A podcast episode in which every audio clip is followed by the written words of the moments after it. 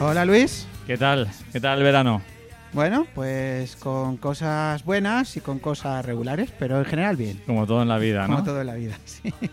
Pues ha sido un verano largo, caluroso, el largo y cálido verano. El largo y cálido verano, sí. Y ahora se está despidiendo con unas tormentas interesantes aquí en nuestra ciudad. Tenemos una Dana, ¿Qué es eso? Es una chica una guapa. gota fría de toda la vida, ¿no? Sí, Lo que ¿no? siempre nos ha pasado aquí, ¿no?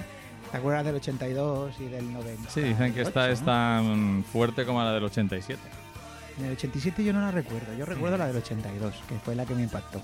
Y la del 97 también fue En la del 97 potente. yo no estaba aquí, pero me acuerdo de la que me escribiste. A mí me sacó el ejército de, de mi puesto de trabajo en ese momento, de un colegio.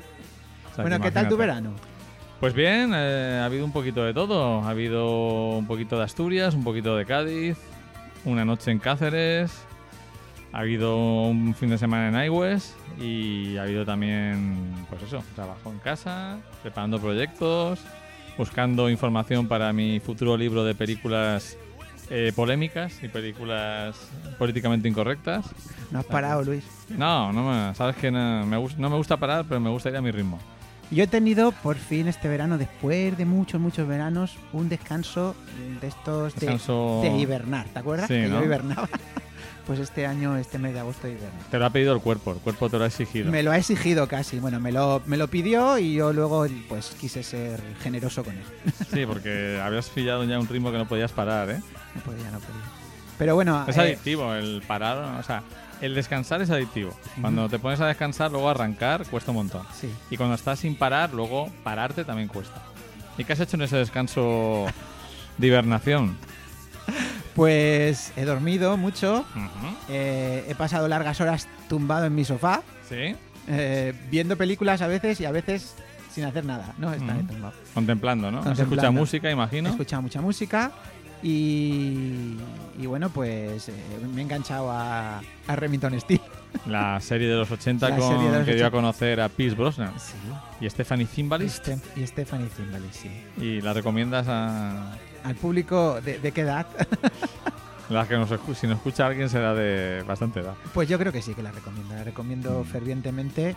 Yo creo, por lo que todavía no la he acabado, pero me, suena, me suenan muchos de los episodios que, estoy viendo, con lo cual casi, casi la vi entera, pero no, no guardaba esa, esa, esa idea, ¿no? De que la había visto tan, tan en serio, ¿no?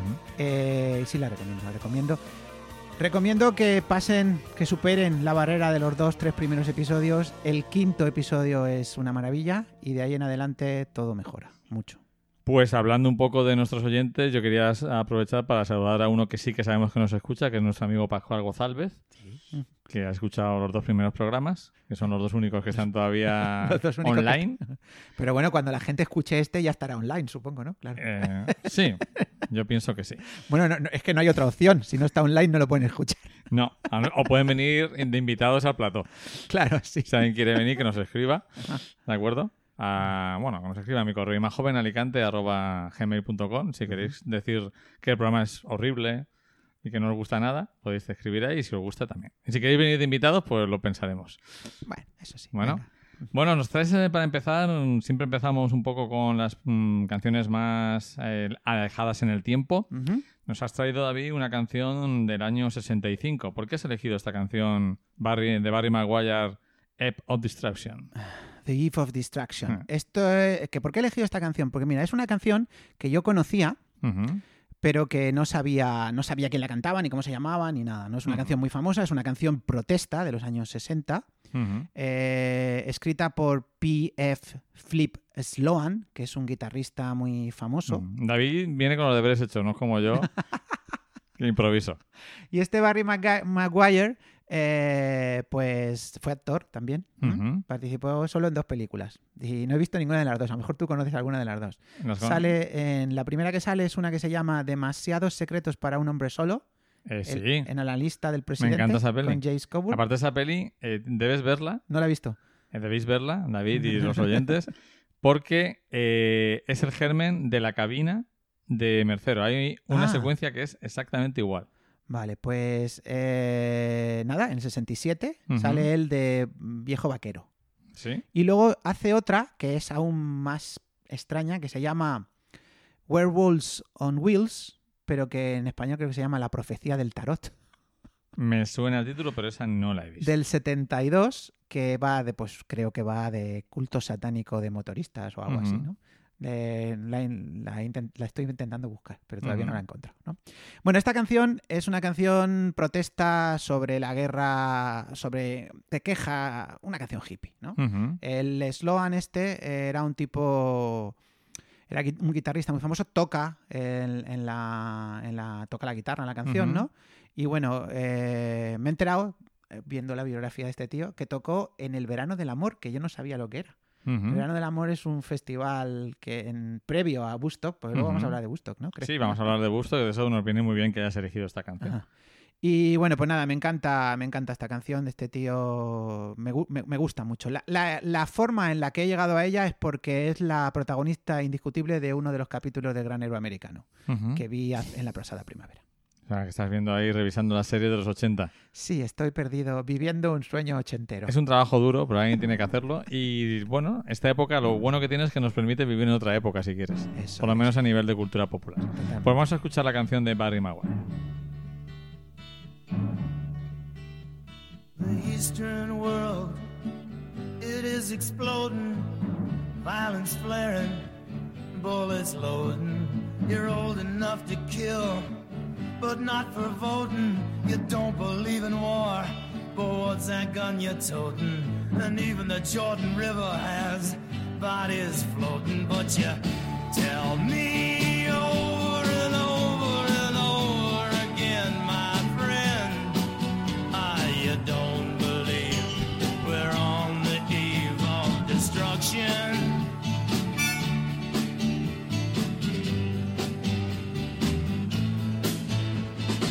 Don't you understand what I'm trying to say? Can't you feel the fears I'm feeling today? If the button is pushed, there's no running away. There'll be no one to save with the world in a grave. Take a look around you, boy. It's bound to scare you, boy. And you tell me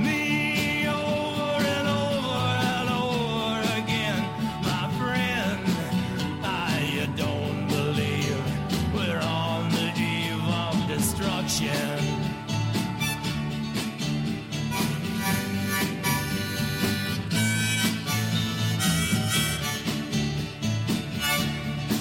Yeah, my blood's so mad, feels like coagulating. I'm sitting here just contemplating. I can't twist the truth, it knows no regulation.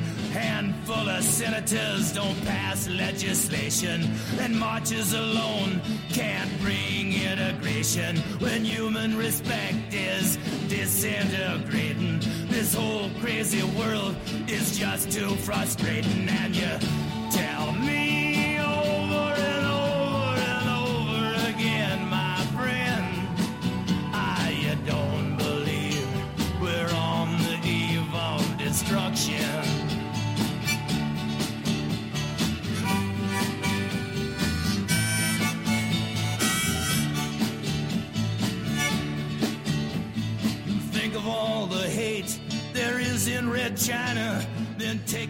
Dime, amigo, que no crees que estamos en la víspera de la destrucción. Consigue ser una de esas canciones que a la par que son canciones cabreadas, son canciones bonitas. Me encanta. Me, me- Son canciones de- agradables de escuchar al mismo tiempo que se nota la ira, ¿no? El cabreo. Ujú. Es- el es- momento esto es puntual de... El nacimiento de la contracultura, ¿no? Ujú. Eh, Estamos ahí, 1965. ¿Eres, partidario de la contracultura, David? Tú sabes que yo no tanto como tú. Pero esta canción me encanta. Ujú. Me- me está gusta bien, mucho. Está bien, está bien, está. Pues sí, como tú decías, el Verano del Amor fue un festival previo a Bustock. Este verano también nos ha traído el 50 aniversario. La verdad es que el, el año 69, ese verano, pasó de todo. Ujú. Fuimos a la Matan- luna. Fueron- fuimos a la luna, bueno, fueron algunos a la luna. Eh, ¿Lo crees? ¿Lo crees? ¿Do you believe? eh, yo creo que llegaron, pero que la transmisión era falsa. Kubrick, transmisión ¿no? de televisión. Era de Kubrick. Sí, me gusta creer eso. Estoy Eh, contigo casi. También mataron a Sharon Tate y se Ajá. acabó todo el cachondeo, Sí. toda la felicidad y fue como una pérdida de inocencia. Los Beatles hicieron la famosa foto de Abbey Road Ajá. también. O sea que. Y por supuesto, lo que más ha pasado a la historia de ese año fue, de ese verano, fue el Festival de Woodstock. Una cosa que empezó regular y acabó mal. Eh, pero me parece que es mm, el triunfo del desastre, ¿no? Porque al final, a pesar de que se descoló más de. O sea, más del doble de la gente entró sin, sin entrada, porque Ajá. ya tuvieron. Estaban tan desbordados que no podían controlarlo. Les supuestamente iban a recaudar 3 millones de dólares y recaudaron solo uno. Algunos artistas nunca cobraron. No paró de llover durante todo el festival. Y, por ejemplo, Jimi Hendrix acabó tocando el lunes a las 8 de la mañana, porque iba todo con retraso. El festival, además, era un festival muy ambicioso. Tenía jueves, viernes, sábado y domingo, conciertos desde el mediodía, pero con todo el retraso de la, de la lluvia. La lluvia y tal. Eh, al final Jimi Hendrix tocó mm, a un auditorio casi vacío, la gente ya se iba a trabajar Claro. el lunes. Y la verdad que para el caos que se montó, para la lluvia, para el peligro de la electricidad, no pasó prácticamente nada. Se rumorea que solo murió una persona. en todo. Y, pero provocó muchos más nacimientos. Entonces se compensó. Y bueno, aparte de eso, decir que, que no se iba. que el lugar donde se iba a realizar, en, en, en Bustock, no se hizo allí realmente. Se hizo en una granja cercana que un ganadero, un granjero de allí cedió, a- pese a la oposición de todos los, los vecinos, y que su campo quedó inútil para la agricultura durante años Hombre, claro. después del paso de las hordas hippies por allí. Y em, en televisión española, en la noche temática, pusieron dos documentales que me imagino que todavía están disponibles en la web a la carta de televisión española, que si os interesa el tema son muy interesantes. Actuaron muchísimos grupos allí. Es famosa la canción de Con la pequeña ayuda de mis amigos, Ajá. de Joe Cocker. Actuó Janis Joplin, Jimi Hendrix, Shanana, por ejemplo. Muy sorprendente que este grupo de revival de música de los 50, que luego canta en gris, eh, también actuó. Y hay ausencias muy llamativas. Por ejemplo, no fue Bob Dylan, Ajá. porque mm, dijo que tenía un hijo enfermo y que no podía ir.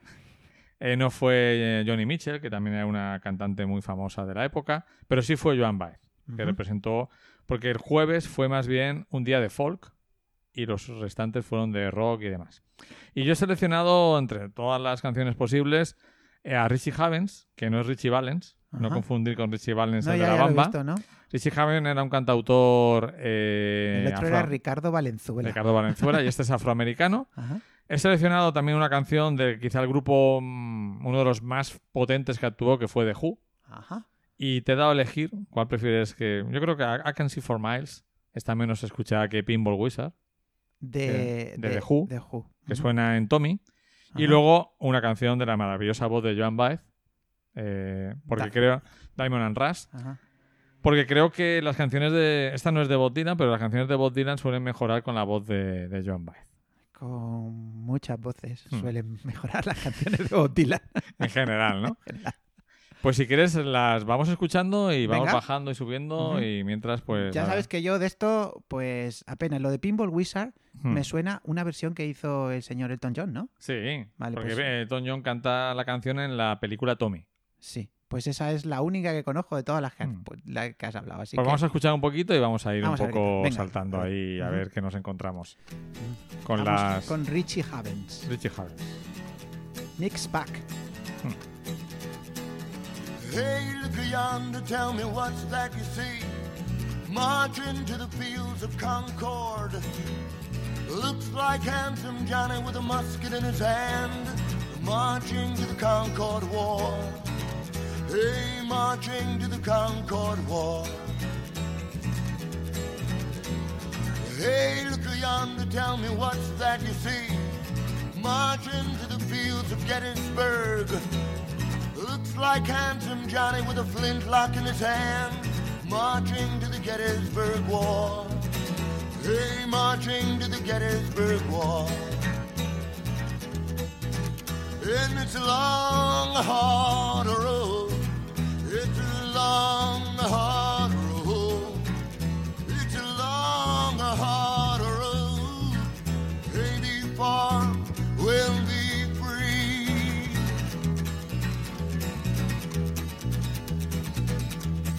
Mix es el título del álbum. La canción es Handsome Johnny. ¿no? Sí, el guapo, el guapo, guapo Johnny. ¿Qué te parece el guapo Johnny? Pues esto es una especie de es folk, pero también es country un poco, ¿eh? Folk country con cierto elemento también que suena a mm, reivindicación, ¿no? A, Sí, sí, claro, sí, tiene un toque A la época irada, ¿no? Bien, muy bien. Y bueno, recordar a nuestros oyentes que aunque no ponemos las canciones completas, compartiremos siempre las listas de Spotify. Buscáis doble pletina y el mes que os apetezca. Que este es septiembre. Septiembre 19. A saber cuándo, cuándo lo escuchan, Eso sí, igual lo escuchan en septiembre 21. pero en septiembre 19 tenemos esta canción. Que hemos empezado con septiembre 19, la segunda temporada Ajá. del doble pletina. Tenemos una segunda temporada, Luis. Esto. Ya estamos entrando en un podcast serio. O sea, hemos, eh, hemos, hemos hecho un poco de trampa, porque la primera temporada empezó en febrero, cinco capítulos, y ya empezamos, pero las temporadas empiezan en septiembre. Claro, van no, con el no, curso. Está muy bien. Entonces, eh, si quieres, vamos a pasar a escuchar eh, una canción de los Who, I Can See For Miles, Vale. que es una de sus canciones más famosas y que creo que igual la conoces, igual que nuestros oyentes, si te gusta. Vamos allá.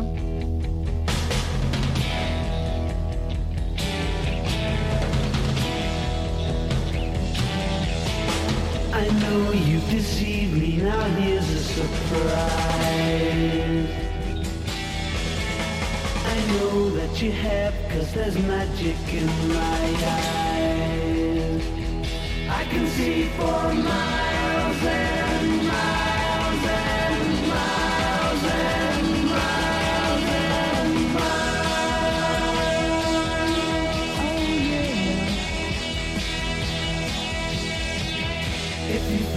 that I don't know about the little tricks you play. And never see you when deliberately you put things in my way. Well here's a poke at you, you're gonna choke on it too. You're gonna lose that smile because all the while. I could see for miles and miles. I could see for miles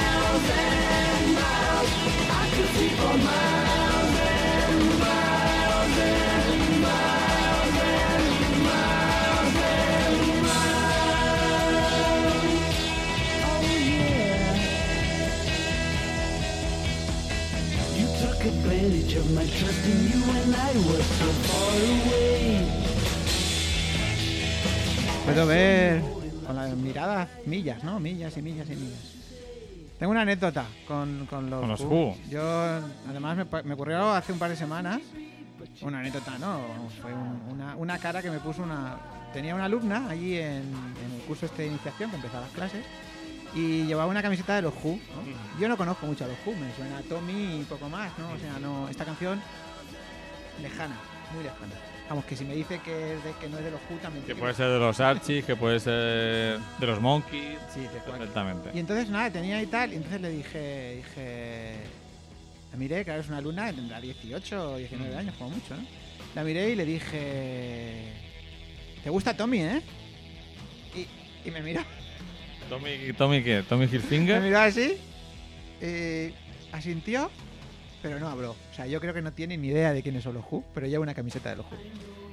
Sí, o a lo mejor sabe que existen los Who, pero no sabe que hicieron la ópera Rock Tommy, ¿no? Al final la cultura popular muchas veces es como...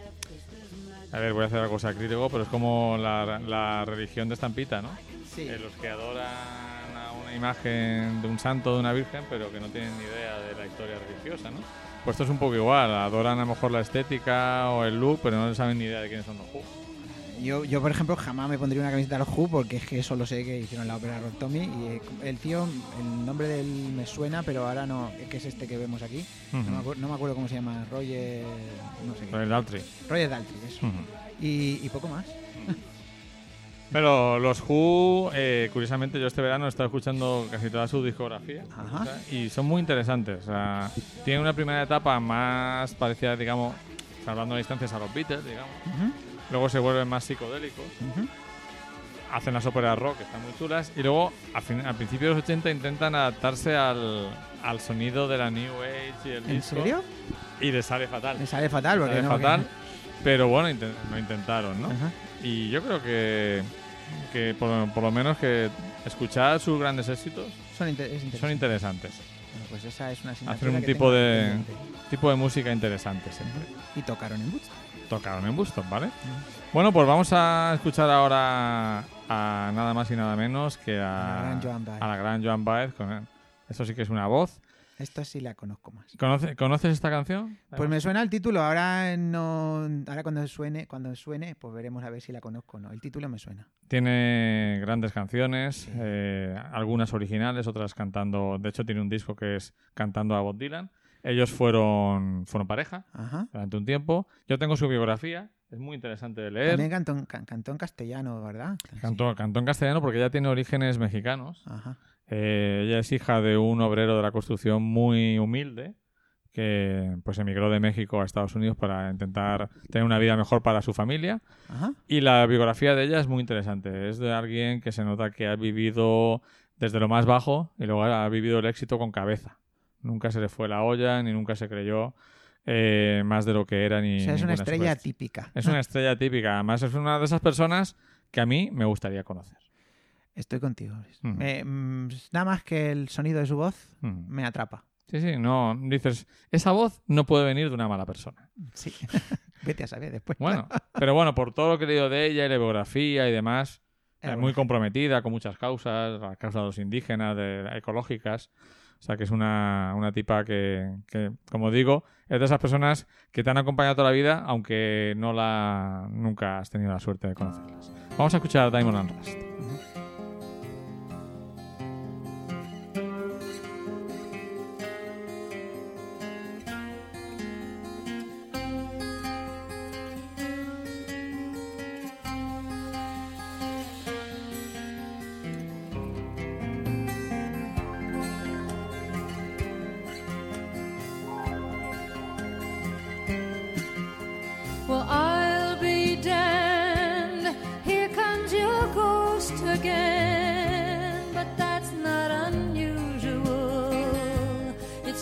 That the moon is full and you happen to call.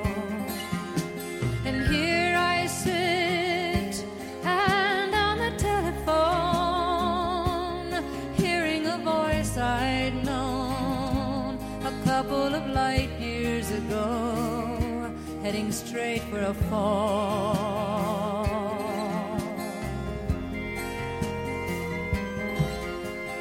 I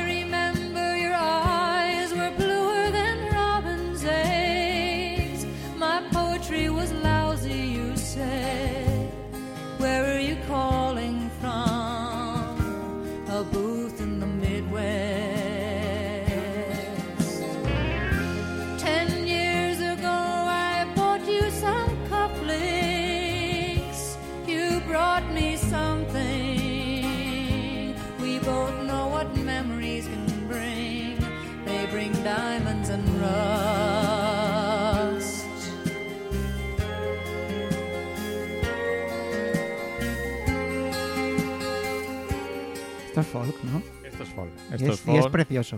Sí, no, tú sabes que yo soy un fanático del folk clásico de los años 50, 60, 70 y creo que hay voces maravillosas, eh, tanto masculinas como femeninas. Joan Baez, Johnny Mitchell, eh, Emmylou Harris, son eh, prodigios vocales. Por supuesto, eh, la de Tapestry, la de You Got a Friend. Carol King, muy bien, David, ahí, Carole King. al capote.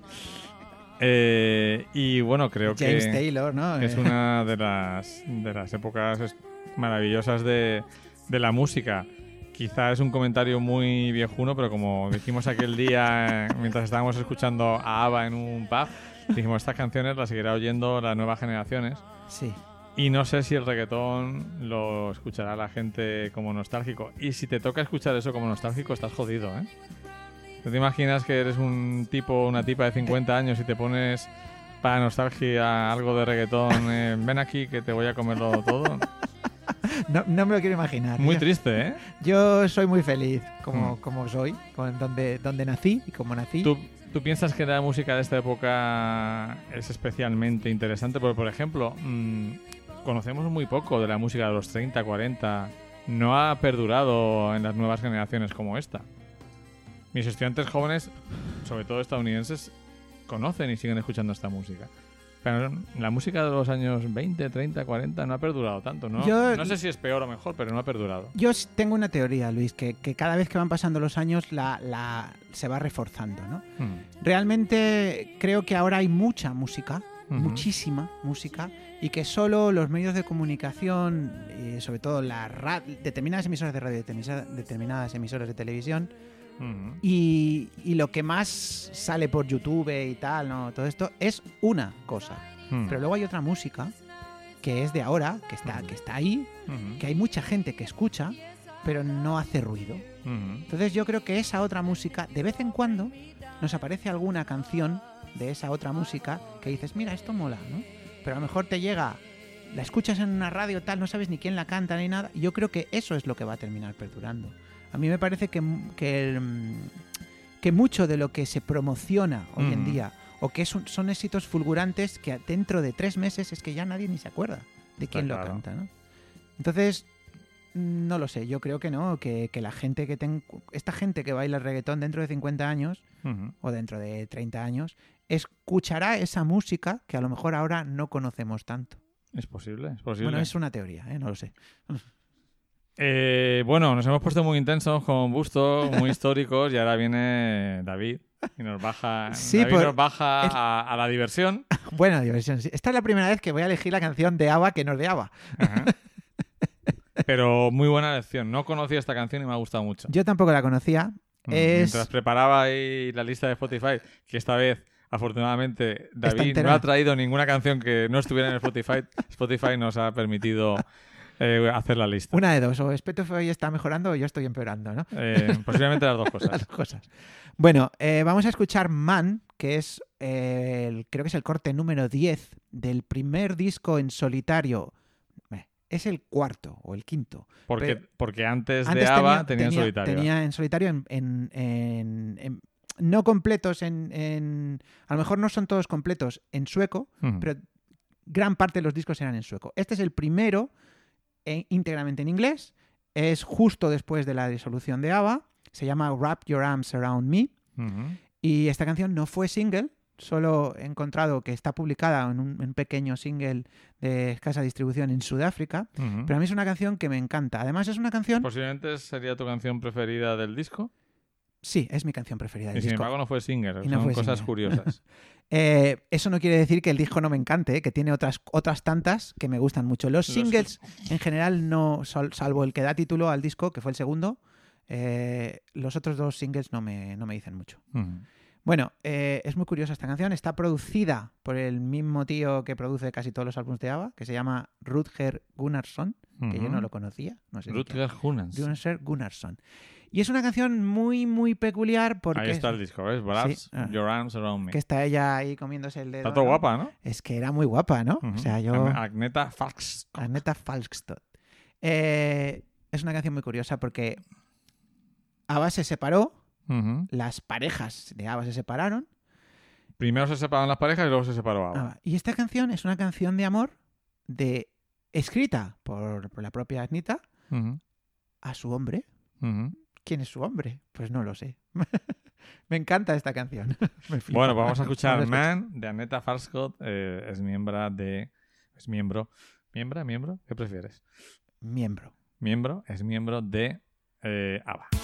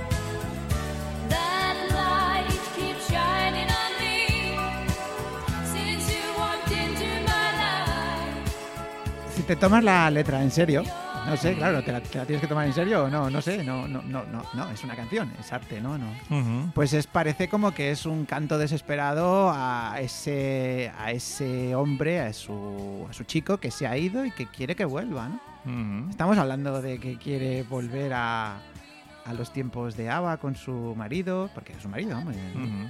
No sé, es, es muy, es muy curiosa. Tiene el toque Ava, aunque es más tranquila, ¿no? Es, es una canción de ella, está, está compuesta por ella. Eh, te he dicho que me encanta la cultura popular de principios de los 80, tanto la música como las películas. Esta canción podría haberla cantado también perfectamente Olivia Newton-John. Sí, perfectamente, perfectamente. Eh, me recuerda también un poco, aunque esa es mucho más cañera, o sea, no mucho más cañera, pero más rítmica, Angel of Morning, Sí. por ejemplo. ¿Y mm, qué se sabe de aquello que se rumoreaba de la nueva gira de ABBA con hologramas? ¿Has sabido algo? No, no he sabido nada. Está Ah. todavía, la, se- la noticia está ahí y estamos, eh, era otoño, ah, todavía queda. no, Ujú. todavía no, todavía no hay, hay. hay dos canciones, incluso se llegó a rumorear que una tercera, Ujú. que dice que están grabadas desde hace ya año y medio, pero que no ha querido la compañía o no, no lo sé. No, ya sabes que había un rollo porque ellas no querían tal, pero luego con el estreno de Mamma Mía Mm. segunda parte del año pasado, creo que hay un tuvieron una reunión entre ellos y tal y parece que era inminente, pero luego se paró. Mm. No sé muy bien y lo trasladaron ahora a- al Pues otoño. que sepáis, de, tanto tú, David, como los que viváis cerca de Alicante, que el 15 de diciembre, Ajá. en la Fundación CAM Mediterráneo, hay un tributo a ABBA que yo no Anda. me pienso perder. Pues y que yo ya he reservado tres entradas, ya he reservado tres. una incluyéndote a ti. Ah, pues vale, pues ya Pero- está. Mira, me acabo de enterar esto. Estos son Primicia, primicia. primicia. Pues bueno, pues cuando quieras te. Ya que no podemos ir todavía a un concierto de Sweat juntos, porque el único que hay este otoño es en Moscú. Bueno, pues no me disgustaría, ¿sabes? Pero bueno, Es complicado, creo que es Moscú entre semana. entre semanas es un poquito. complicado. Pero nada, si nos está escuchando los de Sweat, venga, hacer más conciertos. Hacer más concierto en España. Que ya aquí. vale. Eh, después de escuchar la canción de ABBA, no ABBA, Sí. hará una canción desconocida que nos trae David Ajá. del año 86 que yo no conocía, de una tal Jessica, que Sí. tampoco tengo el gusto, no, tengo, no conozco a la Jessie, y la que Barney Star. ¿Por qué esta Sí. canción, David? Bueno, pues esta canción, eh, Jessica es una. Esta canción es una One Hit Wonder, aunque ella tiene tres La o voy a ir poniendo de fondo Venga, sí, mientras te tú queda y la pena. vamos Tiene ahí- tres o cuatro canciones más, tres o cuatro singles. Y bueno, pues esto es Mother Talking, que no es Mother Talking. El compositor, los compositores son los mismos que los de un grupo también muy desconocido en España y muy famoso en, en Alemania que se llama Silent Circle. Y son los que la producían a ella. Le sacaron tres o cuatro Suena un singles. poco a Modern Talking y Sí, al sonido así disco europeo. ¿no? Total. Y, y me encanta esta canción. Me, la, la conocí hace unos 4 o 5 años. La, fue la primera vez que la escuché, aunque es del 86, Ujú. porque aquí no, no sonó. Y me da una fuerza tremenda, ¿no? Como una, como una estrella candente en el cielo de la noche. Pues vamos a ver si también a nuestro público le da ese subidón. Vamos para allá. Jessica, la que van a estar. You,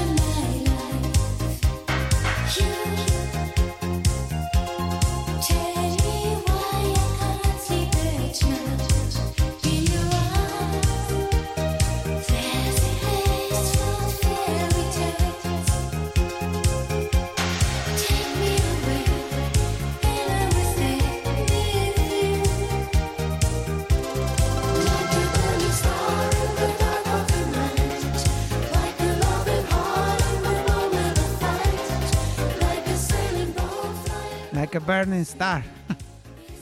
Me pone de buen humor esta canción, ¿no?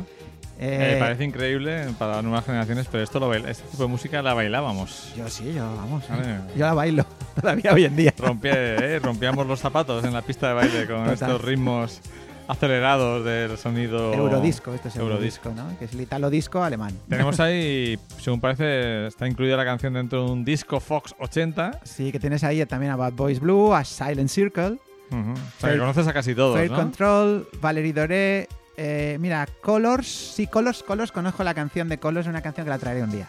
Vale. Ahí- David, y a es, es tu- Slicey es tu Bob, rollo, ¿eh? Slicey Bob no lo conozco. Y a The Twins, sí, y a Francesco Napoli, claro. Claro. Lazy Bob suena algo un poquito diferente, ¿no? Más, más macarra. Más macarra, sí. Martin Tichlen. Tichlen o algo así es el nombre del, del tío que compone esta canción junto con otros dos, pero él eh, forma parte de Silent Circle. ¿Y cuánto duró Jessica en el mercado? Pues esto es del ¿Cuántos discos 86 sacó la y creo que sacaron, sacó tres singles o tres o cuatro singles. Hay otro que se llama Sympathy, que está bastante, Ujú. bastante bien. Y otro que se llama Chinese Restaurant, que ese no me gusta, Ujú. que creo que fue el último en el 89. O sea, son cuatro singles, eh, o sea, no, tres singles. ¿Tú dónde bailabas, David, en los años 80? En mi, ¿Dónde casa, en mi en casa, yo casa. en mi casa, yo era, No, muy, no, yo, yo era muy joven en aquella época, no me ¿Pero dejaban no salir. ibas a la, a la mítica discoteca Bugatti? No, yo nunca fui a Bugatti, a Bugatti. Ten en cuenta que yo no vivía cuando Bugatti, yo no vivía en el centro, como tú Claro. sí, entonces tú sí que ibas. Yo soñaba con ir a Bugatti.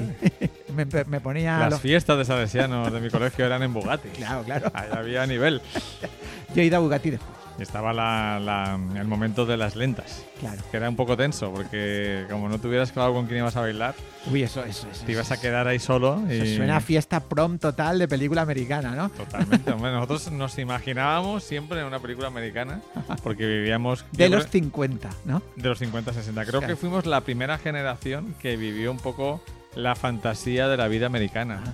Porque nuestros padres vivían más un poco, también un poquillo, pero más también con la cultura eh, italiana, francesa, ¿no? Y nosotros tuvimos más ese, esa Y influencia. esta podía haber sonado allí, ¿no? Posiblemente, y seguramente esta canción la sonó, pero yo no... Claro. ¿Esta canción llegó a España? Yo no la conozco, la conocí, la he conocido, ya te digo, hace 4 o 5 años es la primera vez que descubrí que existía Jessica Tal. Me he visto un montón de vídeos de ella en Fo- Tops of the Pots. ¿Es una mujer atractiva o qué? Sí, sí. Vale, la buscaré, la buscaré. Bueno, y después de escuchar musiquita, vamos a escuchar ahora algo de verdad, que es eh, todos los meses recordamos una canción de Cat Stevens y hoy he elegido una de, de las favoritas, de mis favoritas de él, que además es una canción muy alegre, que no siempre son alegres las canciones de... ¿no? Cat Stevens tiene canciones alegres y canciones muy tristes. A mí me encanta Cat Stevens. No, Y vamos a no le pongo escuchar- ni- ningún, ningún, vamos, no- nada negativo. Un tema muy corto que se llama Over Young, Me encanta esta canción. que es una canción maravillosa. Espero que la disfrutéis. Oh,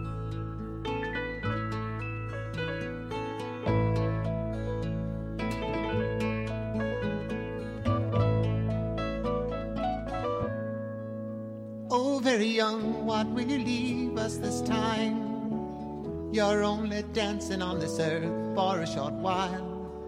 And though your dreams may toss and turn you now, they will vanish away like your dad's best jeans, denim blue, fading up to the sky. And though you want them to last forever, you know he never will. You know Patches make the goodbye harder still.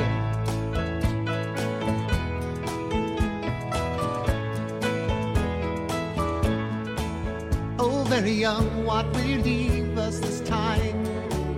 There'll never be a better chance to change your mind. And if you want this world to see better days, will you carry the words of love with you? Will you ride the great white bird into heaven? And though you want to last forever, you know you never will. You know you never will. And goodbye makes the journey harder still.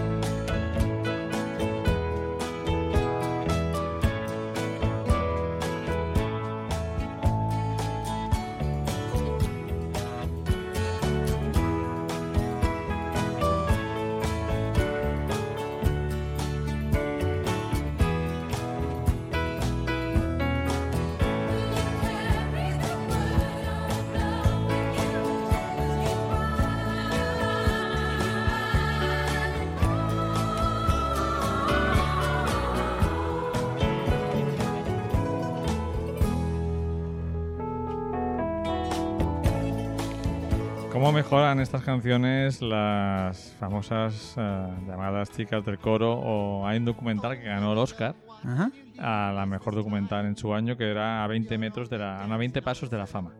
Que Ajá, era sobre sí, las sí. sobre las coristas, sobre las que hacían los coros tanto en directo como en las grabaciones de estudio.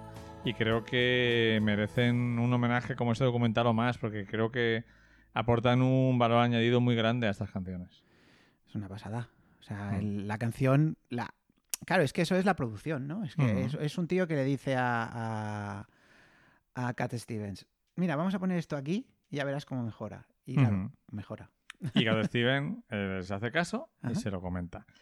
Eh, tenemos una mm, deuda continua con Cat Steven, a pesar de que se fue al Islam. Sí. Yusuf. Eh, y yo siempre, siempre me ha acompañado desde que lo descubrí, en los buenos y en los malos momentos, y me parece uno de los más grandes compositores de música popular del siglo XX. Estoy contigo, Luis. Mm.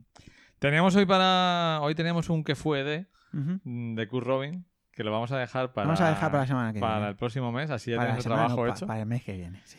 Porque. Iba, iba- eh, ¿Sabes? sí, O sea, estaba el otro día tal. Iba, digo, va, a la vuelta, digo, va, vamos a hacer tal. Iba a traer a los pecos. a los pecos. Vale, pero al final dijo, me me voy a cortar un poco. Bueno, los pecos hay que traerlos. Pues los pecos los pero hemos- traeremos.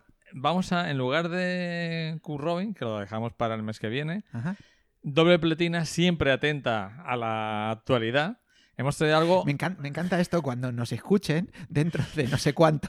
dirán, siempre atento a la actualidad. Mira, esto lo grabaron en el momento en el que. Claro, podemos decir que acabamos de ver ganar a España en la semifinal del, del Mundo Básquet de Sí, baloncesto. claro, que ha sido viernes hoy. Un partido intensísimo con, Con dos prórrogas y por eso me he empezado una hora y pico después a grabar. y hemos, pero hemos pasado a la final. y Ha sido Sí, un partido memorable, de los que no se olvida. ¿Qué prefieres, a Francia o a Argentina? Mm, Yo creo que va a ser Francia. Yo voy a ser Francia, pero es que no sé, no me gusta, no me gusta menospreciar al rival, decir, no, prefiero Argentina y que luego Argentina nos destroce. Sí, ha destrozado a Estados Unidos. Entonces, no ha sido Francia la que ha Francia. Francia, eso, ¿no? Argentina A Serbia. A Serbia, eso, a Serbia. Mm. Eh, yo siempre soy partidario de que, que, el que, que sea. Vamos a Hay ver. que jugar y ganar y ya está. Y ya está. Entonces, Cook Robin, que es un grupo que me encanta, eh, lo dejamos para el próximo mes. Y se nos ha muerto uno de los grandísimos de la música de, en los español. más, de los más grandes. Mm, Creo que no somos conscientes en España de lo grande que ha sido Camilo VI en, en Iberoamérica. Fue trending topic mundial en Twitter cuando murió. Y nació muy cerca de donde estamos grabando. Nació en Alcoy, una ciudad que nos produce sentimientos encontrados. ¿A todos? Los que grabamos este programa. Sí, sí. Eh, llamado Camino Blanes. Ajá. Un apellido muy, muy de aquí. Muy, muy de Alcoy. ¿sí? Tenemos pues mm, gente famosa con Blanes. Tenemos a Pepa Blanes, de la cadena SER, o a Gonzalo Blanes, el comentarista de nuestro sufrido Hércules en información. Él nació en una familia muy humilde, de, de Alcoy. Dio sus primeros eh, pinitos musicales en el colegio donde estudiaba, en los Salesianos de, de Alcoy, que es un lugar, es uno de los fundamentos de Alcoy, el Colegio de los Salesianos. Y a los 18 años se fue a Madrid a buscar suerte, eh, acompañando a orquestas, a grupos. El otro día mi madre me, me- me dijo, yo me quedé flipado, ¿no? Que lo había visto en la Joy Slava. Mi madre no sé qué edad tendría, 17, 18 años. eh, en un grupo que se llamaba Los Botines. Sí, luego fue- se llamó Camilo VI y los Botines. Ajá, pues ahí ella lo vio. Allí. Pues todos los amigos que se fueron de Alcoy alrededores, todos se volvieron, un poco con el rabo entre las y piernas. él se quedó. Y él se quedó, perseveró y poco a poco fue teniendo éxito. Eh, hizo la película Los chicos del Preu, Ajá, sí. Una película que, con la que me lo pasé muy bien. muy divertida, de ese cine pop, ese intento de cine pop en España.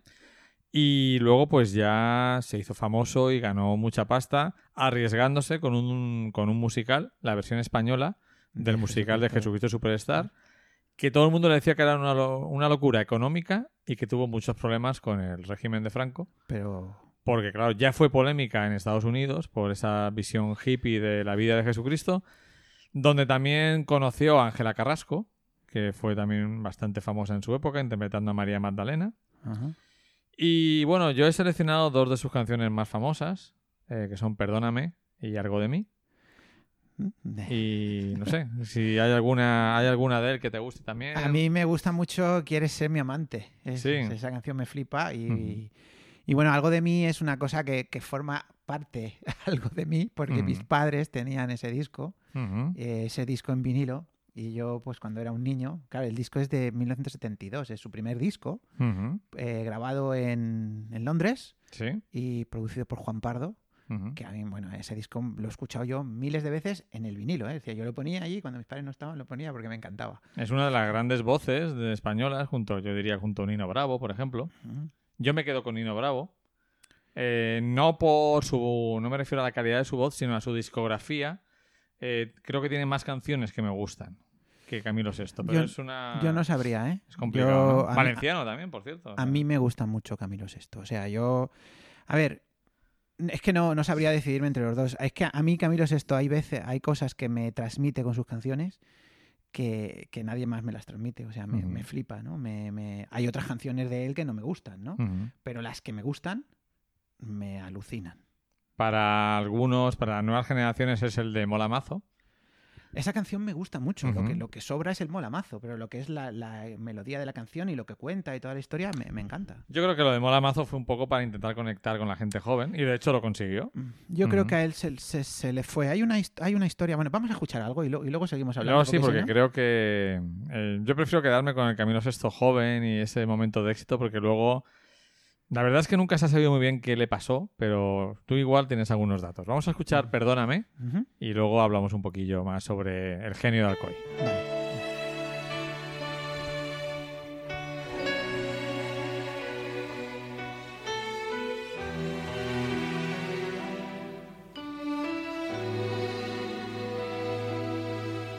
Perdóname si pido más de lo que puedo dar, si grito cuando yo debo callar, si huyo cuando tú me necesitas más. Perdóname cuando te digo que no te quiero ya. Son palabras que nunca sentí, que hoy se vuelven contra mí. Perdóname,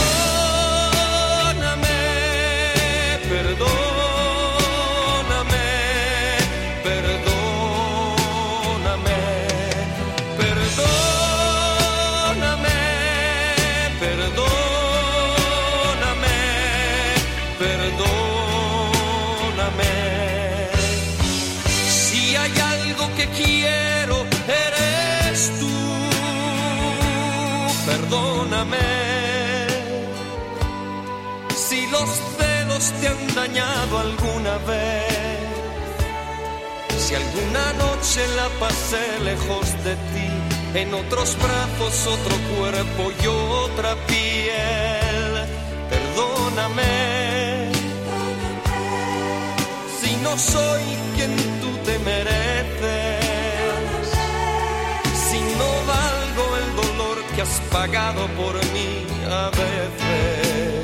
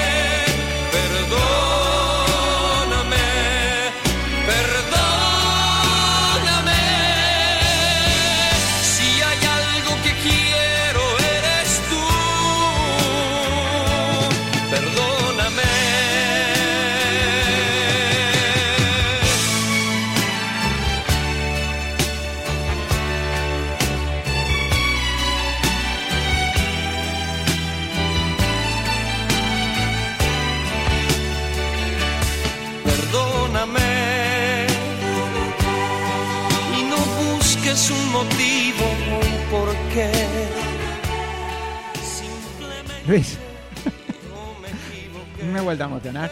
Hacía tiempo que no escuchaba esta canción y me he vuelto a emocionar. Es lo que te iba a decir. Tú sabes que es algo cam, algo que puede estar rozando la hortera, Ujú. pero tiene una fuerza impresionante que te emociona, que te puede conectar con cualquier historia personal.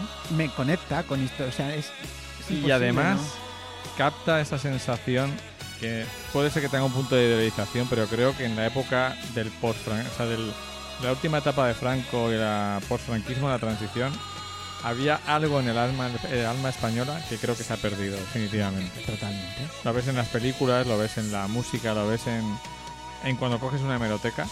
Y no es nostalgia, porque yo no viví esa época. No, claro, no. Mm, Yo esto lo he escuchado mucho tiempo después. Mm, Pues te que has dicho que es del 72. El 72 es algo de mí. Perdóname, yo creo que será más tarde, ¿no? Será mejor de 77 o por ahí. Teníamos 4 o 5 años. No, no, o sea, no, no, no. no recordamos esa época. Eh, entonces. No, no habíamos ni nacido, Luis. No habíamos ni nacido. Ah, es verdad, es verdad, es verdad. Que es que me ha salido mal la cuenta. me ha Claro, salido- es que- Es que tú sabes que yo soy de letras. Ya, ya, ya. Y, y me pierdo con, con los números. O sea, empiezo a contar para atrás y ya me lío. O sea, por supuesto. 10 vamos, años más, 10 años menos. no- nuestros padres no se habían ni conocido Claro, cuando no. esta canción. Y entonces, eh, yo no sé, hay algo ahí, un, una- un idealismo, un, un fondo insobornable muy fuerte que, que, bueno, lógicamente cada época tiene sus propias experiencias y sus propias formas de moverse por la vida, pero yo creo que yo luego, y, eso se luego, ha perdido. y luego hay dos cosas importantísimas. Es su voz, que es un. Bueno, tres cosas diría yo. Su voz, que es una maravilla. Eh, el, el tema compositivo, o sea, es decir, la, la- si te has visto la, la modulación que tiene la canción poco a poco tal, es. A mí me parece perfecta. Hay un momento cuando canta el estribillo por primera vez y luego dice vuelve a decir perdóname. Sí, es una pasada. Eso es la leche. Sí. Y luego hay una producción muy, muy buena que, que no era tan habitual en, en la España de la época, ¿no? O sea, están muy bien, están muy bien hechas. Hay, hay un conjunto de, de- de, pues, de un montón de factores que hacen que, que han pasado, Luis. Han pasado... Más de 40 años, ¿no? Eh, Estamos rozando casi 50 años que han pasado y, y ahí está. Una pasada, ¿no? Sí, sí. Me flipa. Eh, ¿Qué le pasó a Camilo VI? Pues la verdad es que no lo sé. A finales de los, de los 70, Ujú. eh, después del éxito masivo de aquella famosa de Vivir, es, mm, así es morir de amor, entra en una especie de letargo, publica poco y lo poco que publica no se radia prácticamente. ¿no? De ahí hasta el Molamazo, que estamos hablando de casi 15 años, ¿no? Ujú. Porque Molamazo de cuándo es? Mamazo es 2002 o... O de por ahí, ¿no? Entonces, no, estamos hablando de casi 20 años. Que, que es un mito, que es así como realmente yo lo conocí, como un mito que está en activo, pero no está en activo, porque los discos que saca no se radian. Yo lo conocí como un mito y luego lo acabé viendo como alguien casi esperpéntico. No, es después, con el molamazo, es cuando se convierte en alguien, una caricatura de sí mismo, que es Ujú. perpéntico, total. No sé, la historia complicada. Hay ¿no? muchos rumores de todo tipo. Hay Rumores muchos rumores. También de enfermedades. Bueno, él tuvo bastantes problemas de hígado. Sí, creo que tiene un trasplante de hígado o de riñón, ¿no? Creo que- y tal, que por eso es además por lo que ha muerto, ¿no? Por un problema hep- hepático, ¿no? Ujú. Eh, no lo sé. Según, a ver, evidentemente era una persona muy peculiar, ¿eh? O sea, Ujú. porque, claro, dicen, ahora por ejemplo me, me llama mucho la atención que dicen que no era un divo, ¿no?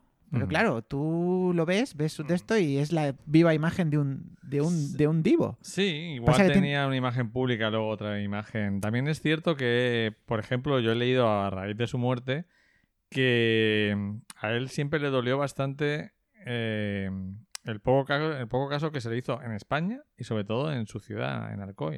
Sí, bueno, ya sabes cómo es Alcoy. Eh, y de hecho, gracias al club de fans de Camilo VI en Alcoy, que metieron mucha mucha caña, consiguieron que lo hicieran hijo predilecto, que le hicieran honores Han puesto una calle, y creo. han puesto una calle y hay una ruta de Camilo VI en Alcoy que puedes visitar los lugares de su infancia y juventud antes de irse a Madrid.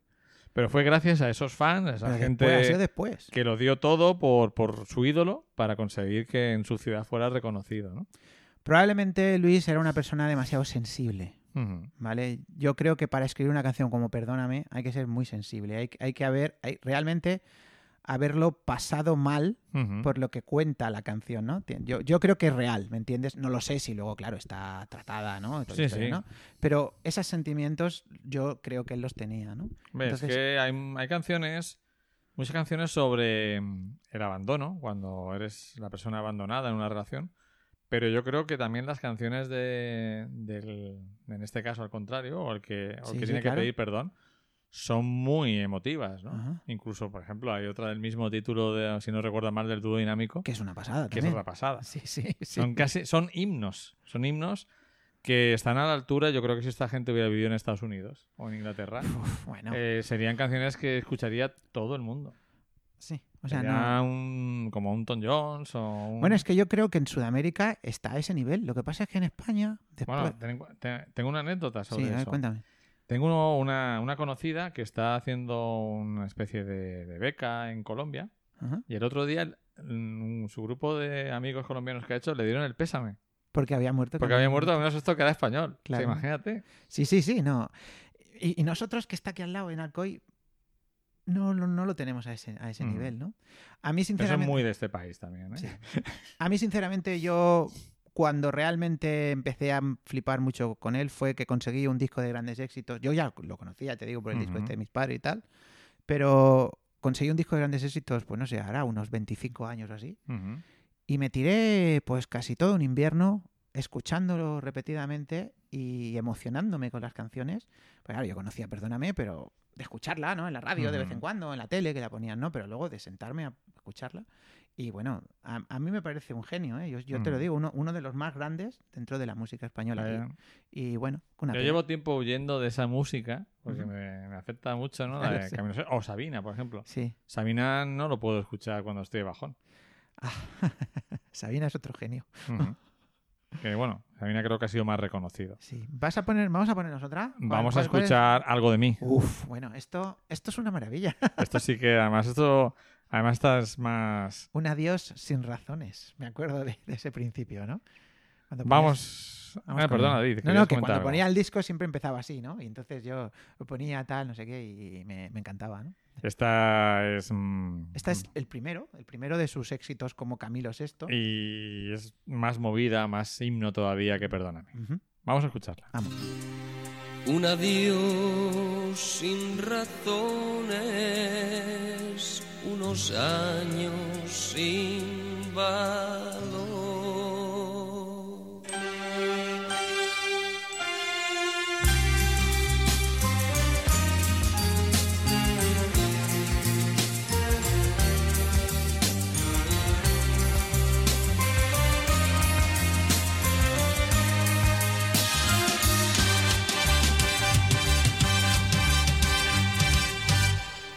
Acostumbré a tus besos y a tu piel color de miel, a la espiga de tu cuerpo, a tu risa y a tu ser.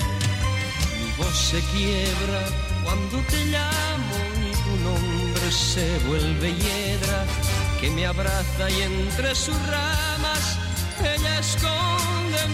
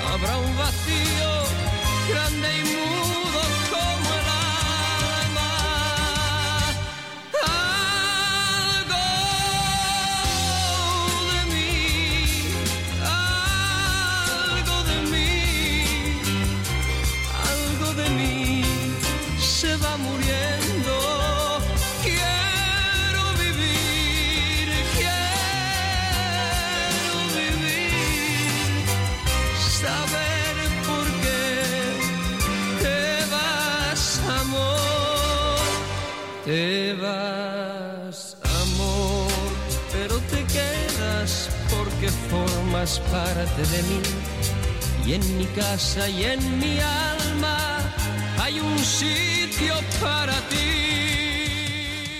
Para ti.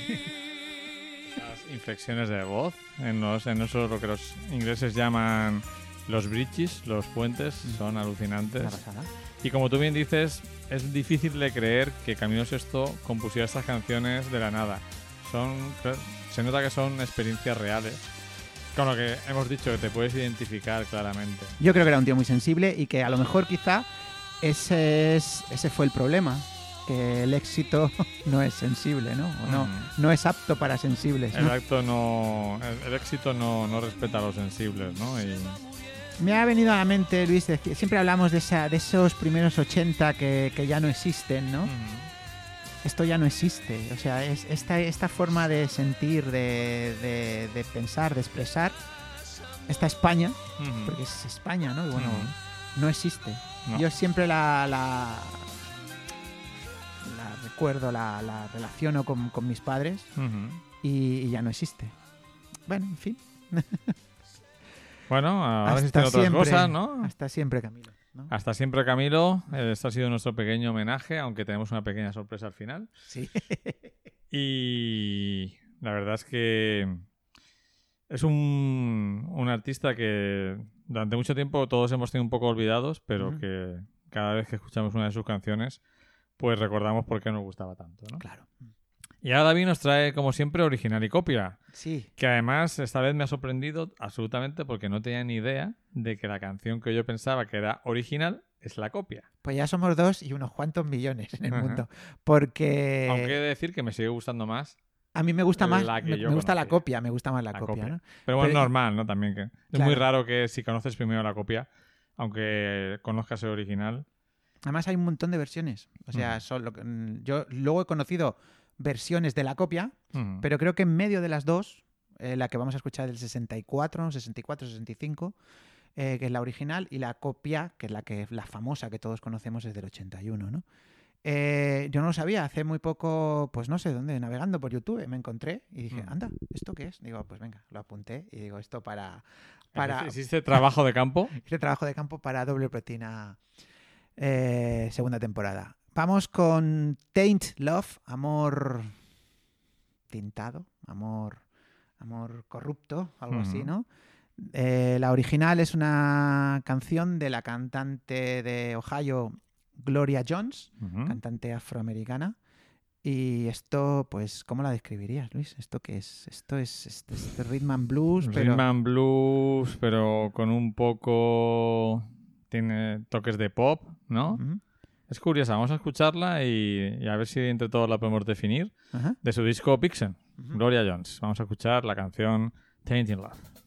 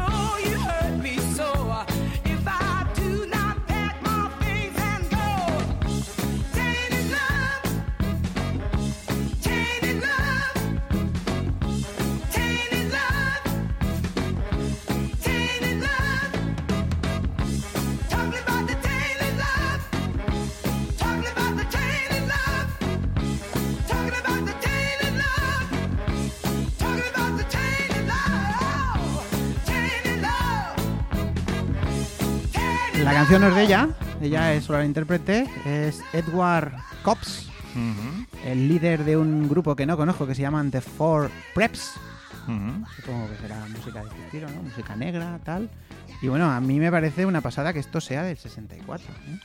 Pues sí, porque realmente, si te fijas, la canción no es tan diferente de la versión de Soft Soul No. del año 81, No. ¿puede ser? Es del 81, sí. Eh, porque las inflexiones de la música son muy parecidas. Yo creo que lo que cambia es la voz Y el Y- acompañamiento y el- de los sintetizadores. Ya está, sí. O sea que entonces la, la, la, la que mola es esta. Sí, sí, está claro, porque aparte esta es una canción que me la imagino en el Teatro Apolo de Nueva York, eh, moviendo todo el personal, el público, moviendo, como se decía en aquella época, el esqueleto, Sí. porque es muy rítmica mm, y creo que muy moderna para el Quizá momento es, que se hizo. ¿no? ese es otro de los grandes problemas que tiene, pues eso, el, el arte a veces es muy ingrato, porque yo creo que es demasiado innovadora para Mm. en 1964. O sea, a lo mejor no la pillaron, no la pillaron. Y claro, mm, lo que estábamos comentando, cuando una canción te gusta mucho, aunque descubras el original, es probablemente te vas a quedar con la con la que tú conoces. Pero eso ya es...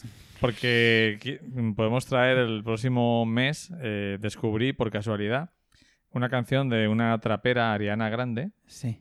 eh, Seven Rings, Ajá. que esta canción no está mal, pero claro, me la pusieron unas eh, unas eh, jovencitas, Esas mujeres jóvenes que conoces, Luis. sí, y, y claro, yo les dije, pero si esto- si estos son. My Favorite Things, de la canción de Sonrisas y Lágrimas.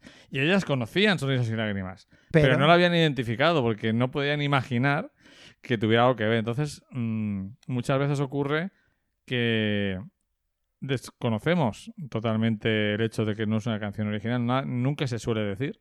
Claro Nadie te no. obliga a decirlo y para qué decirlo. Claro. Y en los 80 había muchísimas canciones que eran versiones, que también nosotros desconocíamos.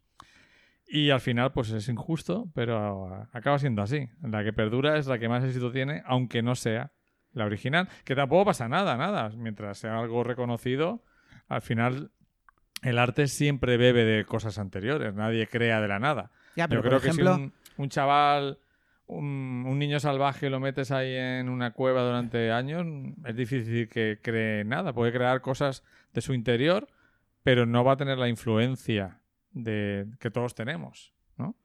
pero a veces es un poco injusto, ¿no? Porque yo, por ejemplo, Mark Almond, que es el líder de era el líder de Soft Cell, que luego ha sido un tío muy famoso con, con muchos éxitos. Por cierto, cantó una canción a dúo con un tío del que vamos a hablar en, en- En breve, ¿no? en breve.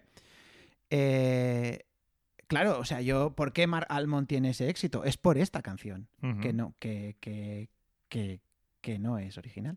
Y que todos pensábamos que era original, ¿eh? O sea, yo- Mm, vamos, yo, si no llegase por ti, me me hubiera... pero yo porque YouTube me ha, me ha abierto los ojos. Porque nunca, no, además no piensas que un grupo como Soft Cell vaya a hacer una versión. Claro que no. Mm. No es un grupo que... 17 años después hacen la versión y, y bueno, eh, es curioso, ¿no? Es Eso que acabas de decir mm, me lleva a un pensamiento que he tenido estos días que te hace ver que somos jóvenes pero también mayores. Que es cuando ves una película, por ejemplo, de los años 70, que tú dices, ha pasado mucho más tiempo desde que la vi por primera vez ahora a desde que la vi a su año de producción. Sí. Pues eso es un poco así, ¿no? Que ha pasado mucho más tiempo de, de la canción de Software que el tiempo que pasó entre ambas. ¿En qué pasa entre ambas? Claro. Pues vamos a escuchar Change eh, Love. Change Love de los Software.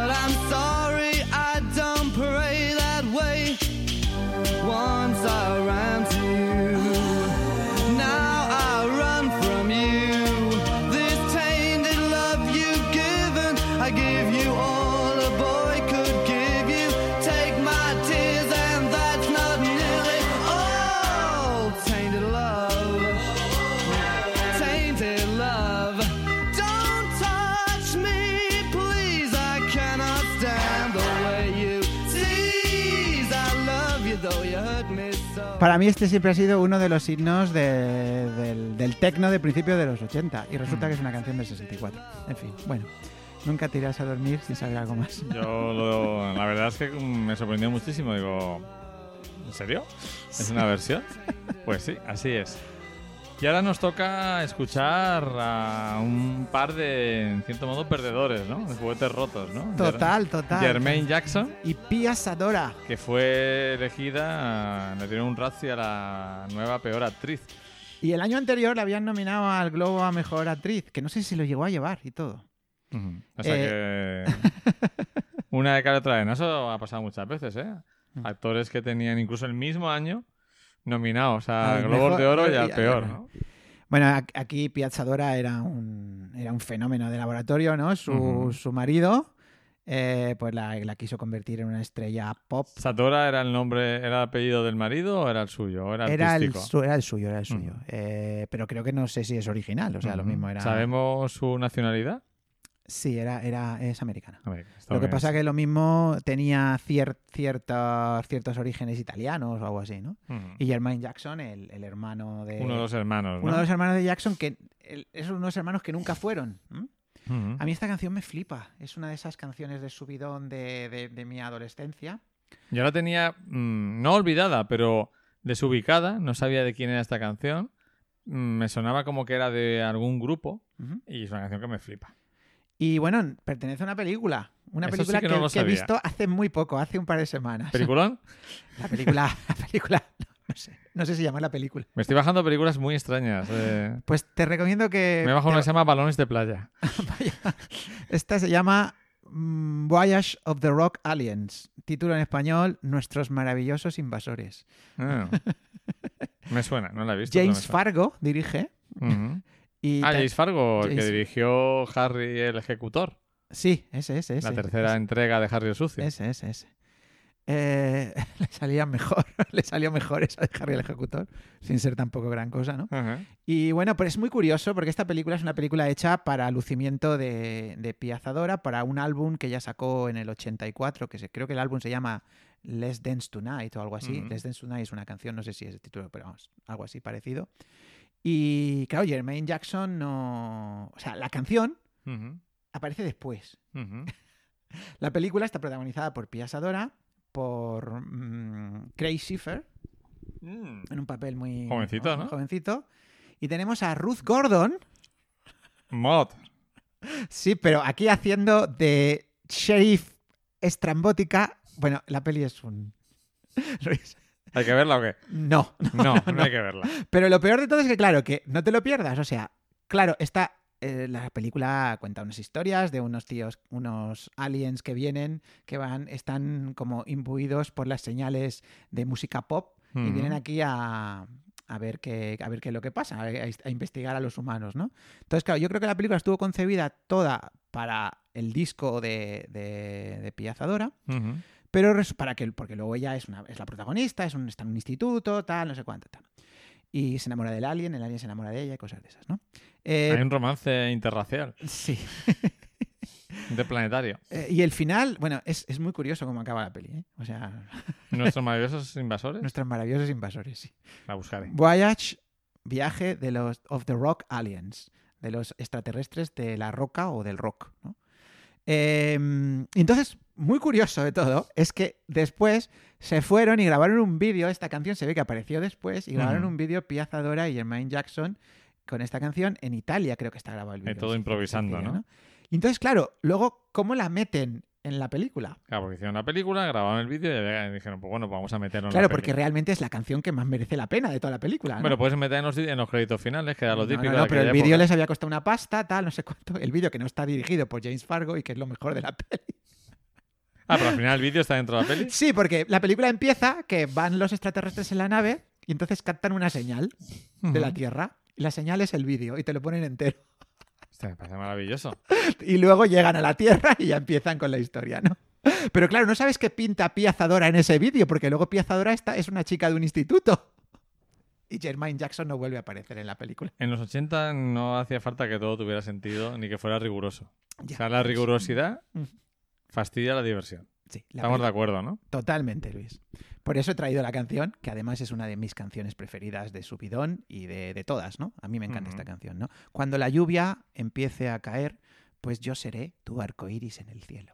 Pues vamos a escucharlo. Vamos con ella.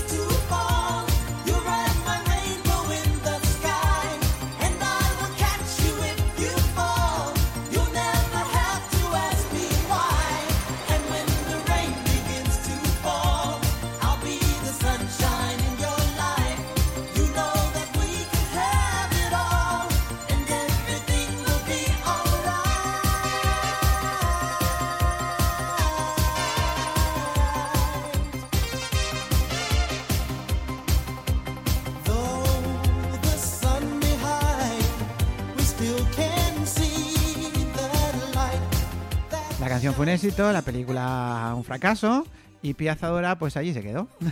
Es curioso, estamos viendo aquí en Spotify, estamos viendo las portadas y es muy interesante ver cómo iba cambiando el arte, el artworks, que llaman los, ah, los eh, anglosajones. Estamos viendo una recopilación de Jermaine Jackson que suena a 90. Sí. Estamos viendo el disco de Software, que es claramente ochentero, principio de los 80. Non-stop erotic cabaret. El de Gloria Jones es muy sesentero, muy sesentero de la parte oscura. Y lo siguiente que vamos a escuchar, que es una canción de una película, que me Eh. ha sorprendido tu elección. Porque, bueno, est- esto tiene trampa. Es que yo aquí voy buscando, buscando las trampas para ver cómo te las cuelo. Es una canción de una película que no sale en la película. Mm, ¿Y por qué? ¿Por qué, me, por qué es tan trilero?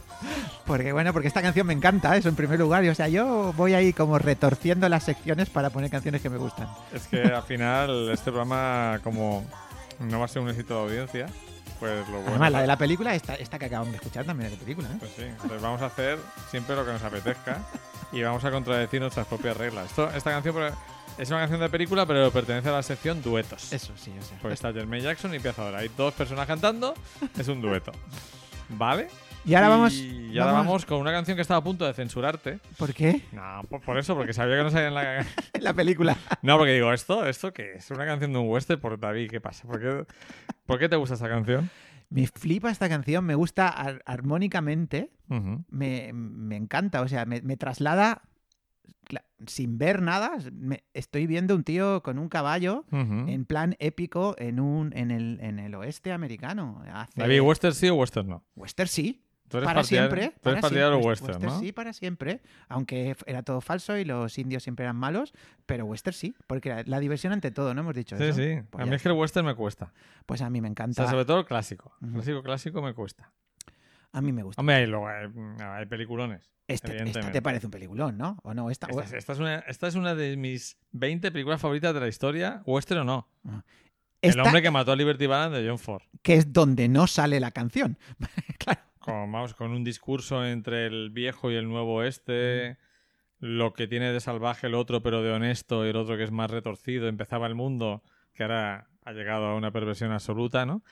Eh, pero bueno, James el, Stewart. el western como género en su totalidad me cuesta. A Luego mí- hay. A mí pelis. me gusta. a mí me gusta, Luis. Yo, de, de hecho, de vez en cuando. Yo soy más Tú- de thriller. Tú ya sabes que yo veo mucho cine, ¿no? Y Ujú. me canso de todo. ¿Vale? Ujú. Porque veo, normalmente todos los días veo una o dos películas, ¿no? Como Me debe ser. Me canso de todo y al final termino en Remington Steel, ¿no? Pero bueno, sigo viendo cine, me sigo cansando y de vez en cuando digo, estoy cansado, ¿qué hago? Me pongo un western clásico. Y entonces vuelvo a nacer. Sí, sí. Si no. el western es bueno, si es malo, pues me cago en todo, ¿no? Pero- Yo cuando llevo tiempo sin leer, ya sé que eso igual va a sonar un poco raro, pero, pero para reengancharme con la lectura, cojo a Stephen King. Pues mira. ¿eh? Eh, el hombre que mató a Liberty Balance es una canción que le, le pidieron a Gene Pitney, que había ya escrito una canción maravillosa para una, una película que se llama Ciudad sin Piedad, que es, que es de un año antes, de 1961. City Without Pity. Eh, Town Without Pity. Town Without Pity. Eh, le Nunca entendí muy bien por qué Town y otra vez City. City, eh, bueno, yo te lo explico, si quieres. Clase Town, de inglés. town es ciudad tal y como nosotros conocemos ciudad, ¿no? Lo que nosotros conocemos como ciudad. Y city es la parte, digamos, más... eh, es, En- la, es la ciudad más como núcleo económico industrial. La City, la City. La sí. city, ¿no? Eh, claro, pero muchas de las town terminan siendo city, ¿no? Y las cities tienen una town alrededor, con lo cual al final es una tontería, ¿no? Eh, le pidieron que escribiera una canción. Él escribió la canción. Y la estaba grabando y entonces esa es- esta es la típica anécdota que no se sabe si es verdad o no que el batería mientras estaba tocando la batería y tal le dijo la canción no va a salir en la película y dice coño ¿por qué? dice porque la película se estrenó ayer o sea él ni se había enterado de que la película se había estrenado ¿no?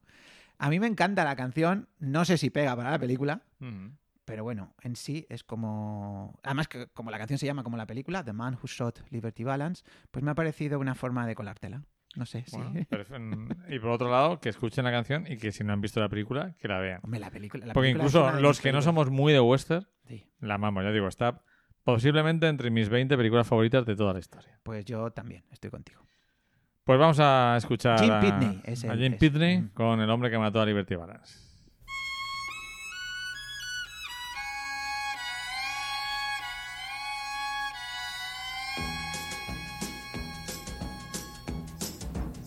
When Liberty Valance rode to town, the women folk would hide. They'd hide. When Liberty Valance walked around, the men would step aside. Because the point of a gun was the only law that Liberty understood. When it came to shooting straight and fast, he was mighty good. From out of the east, a stranger came, a law book in his hand. Oh man, the kind of a man the West would need to tame a troubled land. Cause the point of a gun was the only law that liberty understood. When it came to shooting straight and fast, he was mighty good. Many a man would face his gun, and many a man would fall. The man who shot Liberty Valance, he shot Liberty Valance. He was the bravest of them all.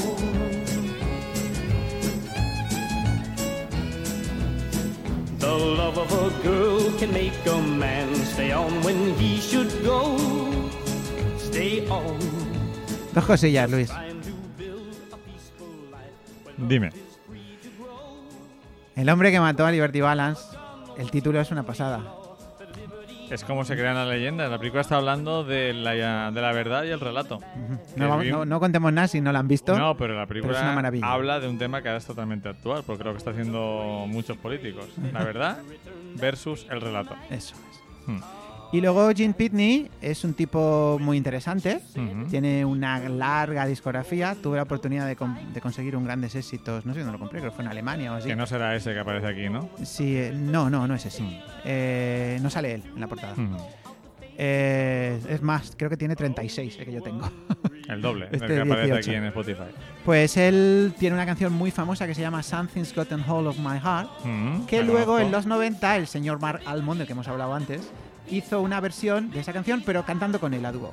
Mm, Que la podemos- invitó, ¿no? la Lo podemos invitó. traer un día, ¿no? Pues sí, ¿por qué no? No, me Sí. parece muy buena idea. Y- Y creo que es un tipo con una voz Es una pasada. muy, muy contundente y que, como tú dices, te traslada Al, claramente al- al, al oeste. Oye, esto de que me vas a censurar, no puedo traer aquí. Es que tengo otra canción de. Claro de- que quieras, David. tengo, tengo una canción que sí que sale en la película que me encanta, de, de un western. Yo no censuro, 50, no censuro a nadie. Solamente me ha sorprendido, me ha sorprendido porque no es el tipo de canción que, de película que, sueles traer. Claro. Entonces me ha Es sorprendido. que estoy intentando aquí Innovar. innovar. En la segunda temporada hay que, hay que enganchar un- a, a nuevo público. Bueno, pues vamos con la banda sonora, que esta sí que pertenece a un género que me gusta más, aunque te sorprenda, Ajá. pero la ciencia ficción me gusta más que el western. No sé si te, si te rompe los esquemas. Un poquito. Fíjate que hace un montón de años. Bueno, no, tam- tampoco tanto, sé, como somos tan jóvenes, no Ah, hace no. tanto que te conozco. Cuando hace tres o cuatro años. Cuatro años. Pero sí me sorprende un poco, ¿no? Esta canción es muy curiosa porque esta canción eh, son los vamos, vamos a escuchar los títulos finales de Blade Runner En titles. de Vangelis, de que luego fue la banda sonora de En Portada, ¿no? Del programa En Portada. Y bueno, pues, pues claro, luego en la, en las versiones del director no está, claro, porque esta canción suena cuando ocurre en la película lo que a, a Ridley Scott no le gustaba que ocurriera. Que a mí es lo que más me gusta de la película. Lejos es un pesado. A mí lo que más me gusta es la versión original que le, que, que le obligaron a estrenar los productores, eh, que termina como termina, los que lo hayan visto la vean, pero es lo que más me gusta de la película. Es que donde haya un buen productor, que que se quite un directo mediocre. Pues eso. Y claro, entonces en las nuevas versiones, esas de no sé cuántas han hecho ya, cinco o seis, ¿no? Está la definitiva, la red definitiva, La la, director, que- Redux. No sale. Claro, porque el final no le gustaba a... Llega un momento que ya no sé ni cuál es el original. Ya llega un momento. La original es en la que al final de la película, en un coche... Se van los dos. No, no, no lo cuentes. No, no En sé. un coche va alguien. Que- Vamos a ver, el que no ha visto Blade Runner ya es porque no ha querido. Bueno, pues se van los dos y es, es probable que ella sea especial. Ujú. no tenga esa fecha de caducidad, ¿no? Entonces van viajando por un coche y la cámara les sigue con un helicóptero por en Mm. medio, por primera vez, de un sitio eh, iluminado con luz del día y donde no llueve ujú. y donde hay árboles. Y suena esta preciosa canción. Pues vamos a escuchar el tema de Evangelis, que pues es maravilloso. Todo lo que compuso Carros de Fuego y también Missing. Vamos a escuchar el tema de la película, los títulos Títulos finales de Blade Runner. de Blade.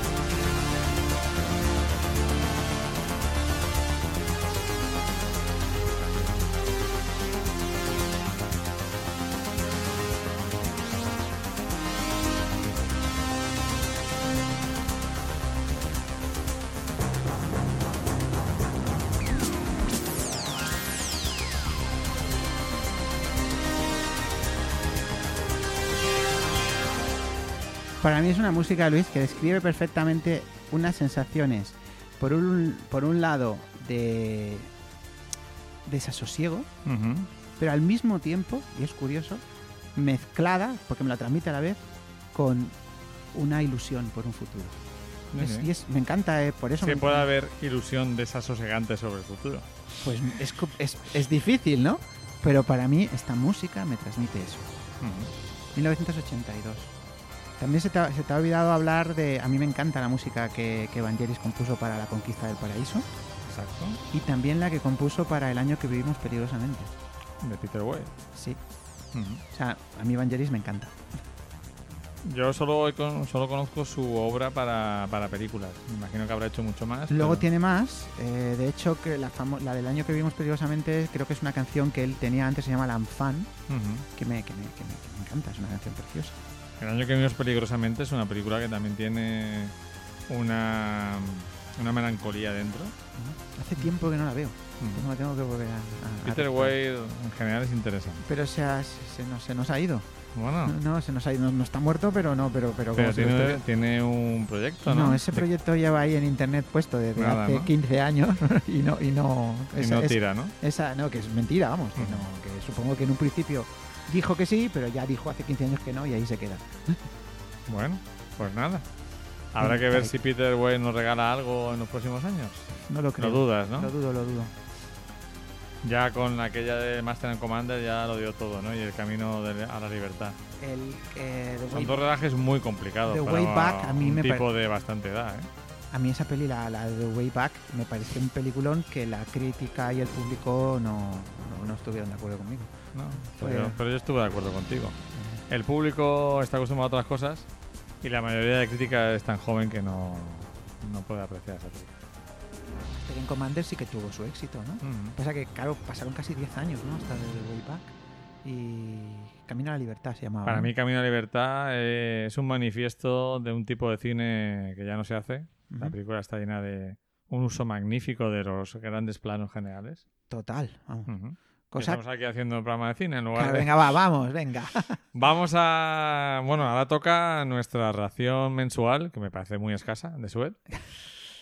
En Sued tiene varias etapas. Tiene una época más canalla al principio, de una música casi punk, con So Young y Heroin, Animal Nitrate. Animal Nitrate. Luego tiene una época más popera, con Coming Up y demás. Y luego yo creo que entra en una etapa de madurez, con canciones más, más reflexivas, más que no igual a la primera escucha no te llegan a, a encantar. Yo creo que esta sí. Creo que te va a gustar mucho esta canción si no la conoces, David. Pues no me suena el título. Que es del, del disco Blob Sports, Deportes de Sangre. ¿Sabes qué? Eso, ¿Y cómo se llama el otro que tiene detrás? Son es- esos dos los tengo ahí como Night Thoughts. ¿Eh? Sí, Night Thoughts. No, Pero yo creo que Blob Sport es mejor. Vale, pues no, no los tengo fichados. En, o los, tengo, los tengo, pero no los tengo bien Pues escuchados. yo creo que esta canción Sí, para, eso igual- para eso vengo al programa. Igual me equivoco, pero si paso bien, ¿no? Para que te descubra canciones de Sweat. Claro. Y alguna más, ¿no? Sí. Como la que vamos a escuchar después, quizá. Ajá. Bueno, pues vamos a escuchar eh, For the Strangers, que para mí es una de las mejores canciones de la última etapa de Sweat. Vamos a ver.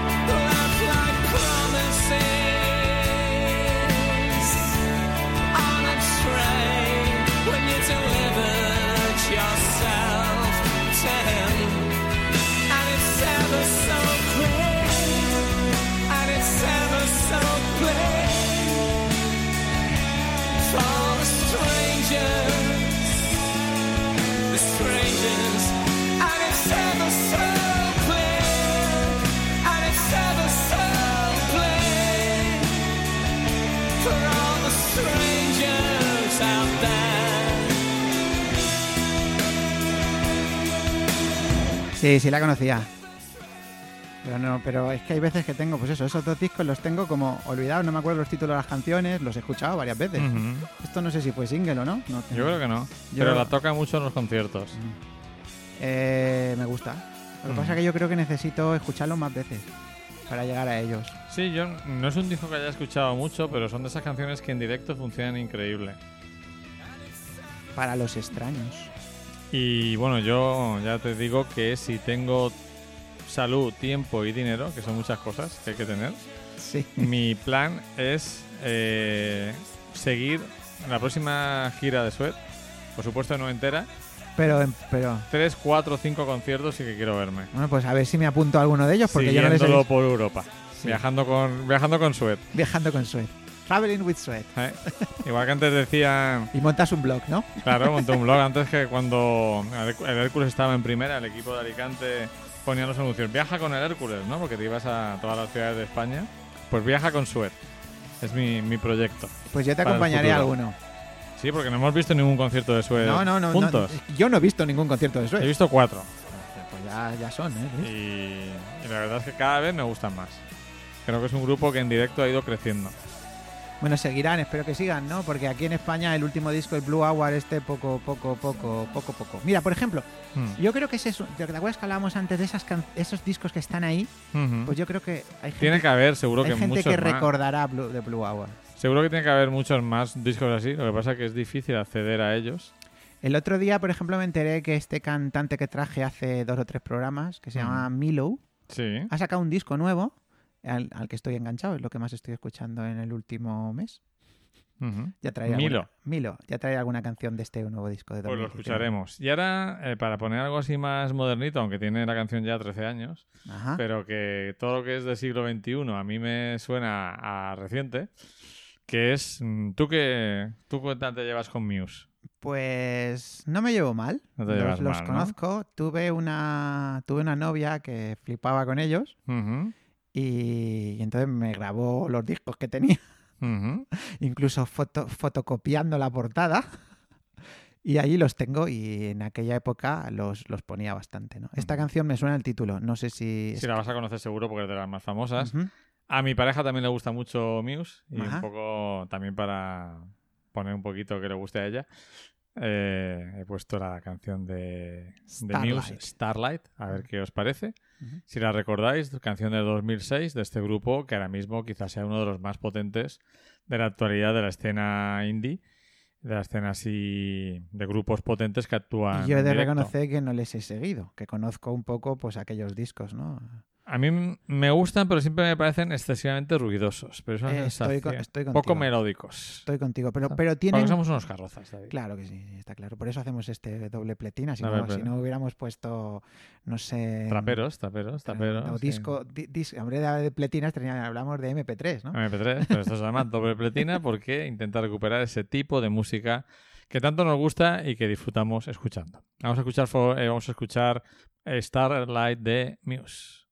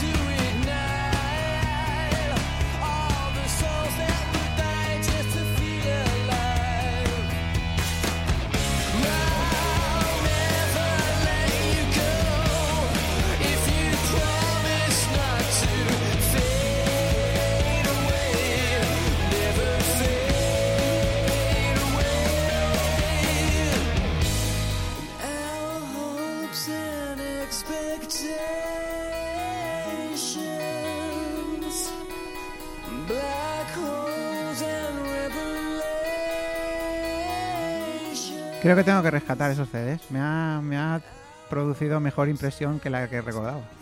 Suele ocurrir que siempre se cumple el dicho, otros vendrán que bueno me harán, como que la cosa va empeorando cada vez, entonces ya... No, y que también lo que ocurre, ahora hablando en serio, que el oído se va acostumbrando con el tiempo a los nuevos sonidos. Claro. Entonces es ya esto no te parece tan... Tan extraño. tan extraño. En aquel momento, en el 2006, pues a lo mejor me parecía más De extraño. todas maneras, eh, Esta es la buena, ¿no? esta, no la buena, es la más mm, eh, melódica. Recuerdo una que se llamaba algo así como Unsound o un, Unthinkable o un... No sé. Thinkable creo que es. Así, es- es- era que una ley Creo que es. que, que era, que era chula. Hmm. Pero esta está bien. Está, Esta canción está está chulísima. muy chula. Y no, es simplemente, yo digo, creo que en parte es que el oído se va acostumbrando a los nuevos sonidos. Pues puede ser, puede ser. Eh, ¿no? ten en cuenta también cuando tenemos 15, 16, 18 años, el cerebro está como más abierto a, a todos los sonidos. Luego ya te acostumbras a, a una, a una serie, a un catálogo de sonidos y ya lo nuevo cuesta más. ¿eh? Está demostrado científicamente además. Claro, yo me quedé ahí en los 80. Que de hecho hay-. Que cada vez es cuanto más años cumples, más difícil es que te guste una canción nueva. Y más y menos aún de un estilo nuevo, Claro, de un estilo distinto, ¿no? efectivamente, porque ya como que tu cerebro ya no es tan esponjoso. Por eso yo a Rosalía no le pillo el punto. No le pinte, ¿no? No le pillo Yo es que ni me lo planteo. bueno, y insistes en decepcionarme con tus selecciones de Aja. No me digas que está. Esta me encanta, esta me encanta, esta me encanta, pero siempre me gusta provocarte. Claro, ya lo sé. Eh, esta es una canción que además mm, fue relativamente exitosa en su momento, incluso en España. Sí, esta La canción. canción se escuchó. Yo, te- yo tengo una historia como muy. una unión como muy personal, emotiva con esta canción, ¿no? Porque esta es la canción que supone el regreso de Aja después de esos siete años en los De que. desierto. de desierto, donde yo estoy haciendo mi tesis doctoral. y de hecho, les dediqué las tesis doctoral a ellos, ¿sabes? Los, los puse en los agradecimientos. Porque en, la, en los meses de escritura de la tesis había, estaba siempre en todos los foros que, que había en, en aquella inter- internet primigenia. Mm.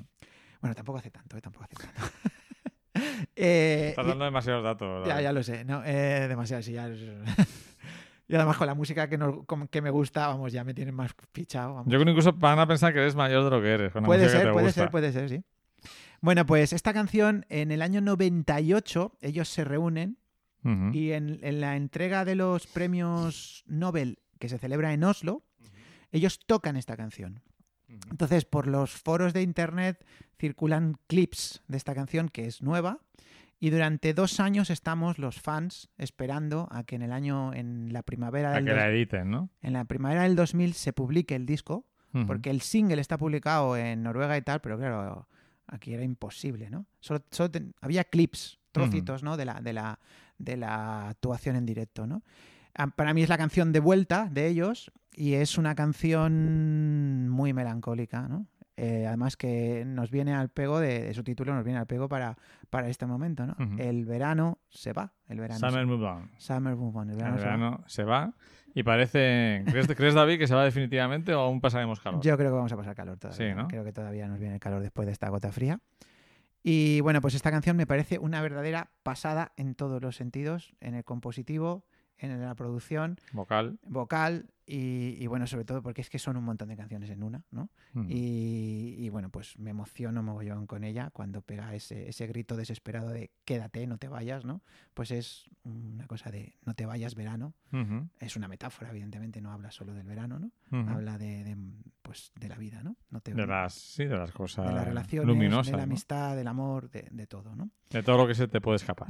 Minor Earth, Major Sky para mí es el mejor disco de Aja, El disco de, de su regreso en el año 2000. El mejor disco de Aja. Para mí es el mejor disco de Aja, sobre todo a lo mejor porque lo esperé tanto, ¿no? Eh, de hecho, me acuerdo la dedicatoria que les puse en mi tesis, ¿no? Gracias a Pal, Morten, Pal, Morten y Magne, pues la esperanza de su regreso hizo mucho más llevaderos los meses de escritura de la memoria. Y así fue, la verdad. Estuve esperando desesperadamente. Era como, bueno, eh, tengo una luz al final del camino, ¿no? Que va a ser el disco de Aja. Pues vamos a escuchar Samen Button.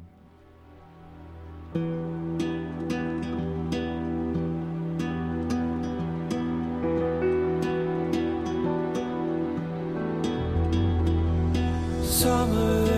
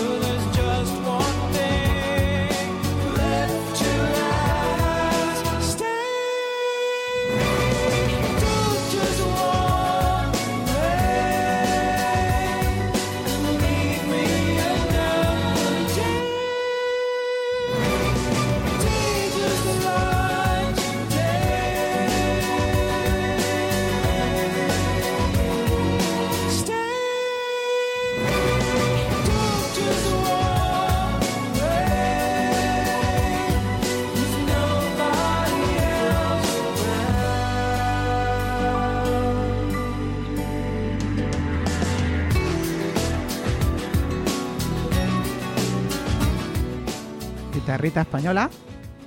Yo creo que es una de las pocas canciones en las que Pal utiliza la guitarrita y, y bueno, me encanta, me encanta cómo está congeniada con una con unos momentos que casi es ópera, ¿no? En, en- en Ujú. la voz de Morten Harker. Y una- el mejor regreso posible. ¿Te gustó el concierto que vimos en Carcassonne? Me flipó, a mí me encantó. Yo sé que a mí me gustó más que a ti. Bueno, yo es que estaba al borde de la muerte. Estabas al borde de la muerte ya. No, lo disfruté mucho el viaje a pesar de todo, ¿eh? Es una de esos viajes que creo que... Esas experiencias que no se olvidan, ¿eh? Están de gira otra vez. ¿Ah, sí? Sí, y ahí, pero ahí ha sacado un single nuevo, una canción muy peculiar, que a lo mejor, mira, la podemos traer. Ha sacado Magne un single extraño, se llama This Is Now America, una canción curiosa, la saca por Instagram, me la ha puesto. No, por Instagram. Y curiosa, va a sacar otro, creo. Tiene una, ha sacado una foto él subido en un caballo, en plan vaquero. Ujú. Magne. ¿eh? Y en Instagram también, que yo le sigo, claro, evidentemente. hay como una especie. Pal está grabando algo, pero no sabemos para quién. Puede ser que sea para su hijo. Creo que su hijo va, va a sacar un, un disco. Eh, ya tendrán hijos en edad de merecer, ¿no? El, eh, hay un hijo de Magne que sacó una canción que se cayó del Magne la quería incluir en el último disco, pero los otros dos no le gustaron. Se la dio a su hijo y a mí me flipa esa canción. La canta a dúo él con su hijo. Eh, ahora no me acuerdo el título, pero mira, un día la puedo traer. No, Eh, no, para, ahí- para no quedarnos solo con Aja, ¿no? Tienes ahí eh, material, material para, para Ja y alrededores. El verano se va. ¿Te lo has pasado bien, David? Me lo pasa muy bien, sí. eh, ¿Has descubierto alguna canción nueva? Claro que sí, ¿no? He descubierto ahí, pues he descubierto la canción esta de... mm, El, ¿cómo, pues, ¿Cómo se llama? John, Hanson Johnny, me ha encantado. Hanson John de Richie Havens. Sí. Y luego la de Muse me ha gustado. For the Strangers la he recuperado, la conocía, pero no sabía ni cómo se llamaba. Nosotros hacemos este programa para los posibles oyentes, pero también para nosotros. Para ¿no? nosotros mismos. ¿no? Para escuchar esas canciones. Y, y bueno, pues nada, eh, bueno, escuchar Summer Move On siempre para mí es una maravilla, ¿no? Siempre me la pongo. Es también una canción que es un canto desesperado porque las cosas se acaban y no quieres que se acaben. ¿Tienes más o menos claro cuántas veces la escucharás al año? Pues no, no sé, no, no. Pero la escuchas. Pero por lo menos cinco o seis veces la escucho. Cuando no más, claro. Cuando depende. Pero vamos, que de vez en cuando coges el Minor Earth Major Sky, lo pongo en el home cinema de mi casa y los vecinos se quejan.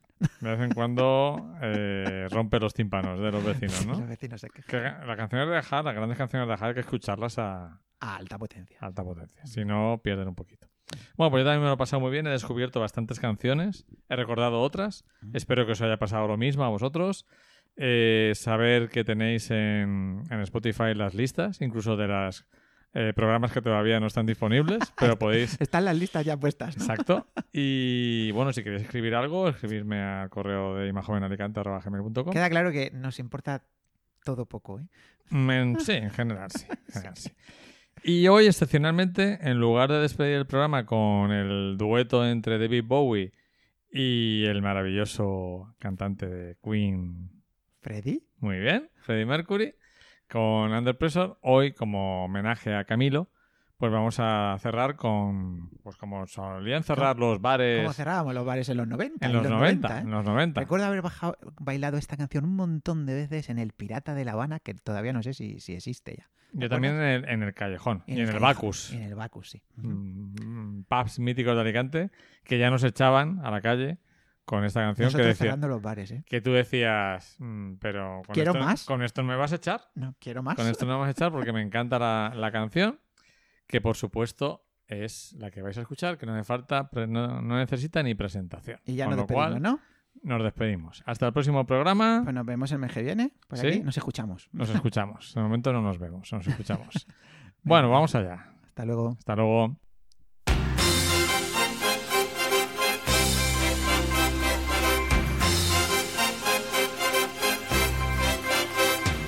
Siempre me traiciona la razón y me domina el corazón. No sé luchar contra el amor. Siempre me voy a enamorar de quien de mí no se enamora. Y es por eso que mi alma llora. Y ya no puedo más, ya no puedo más. siempre se repite esta misma historia. Ya no puedo más, ya no puedo más. Estoy harto de rodar como una noria.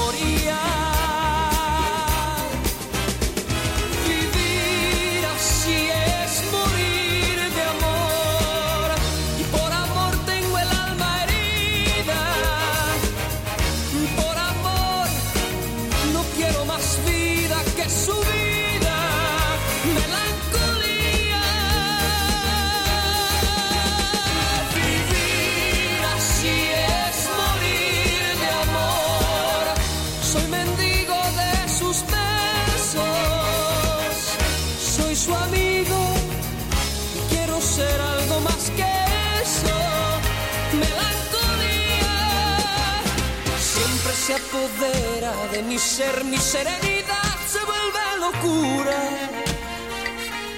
y me llena de amargura. Siempre me voy a enamorar de quien de mí no se enamora. Es por eso que mi alma llora y ya no puedo más, ya no puedo más siempre se repite la misma historia.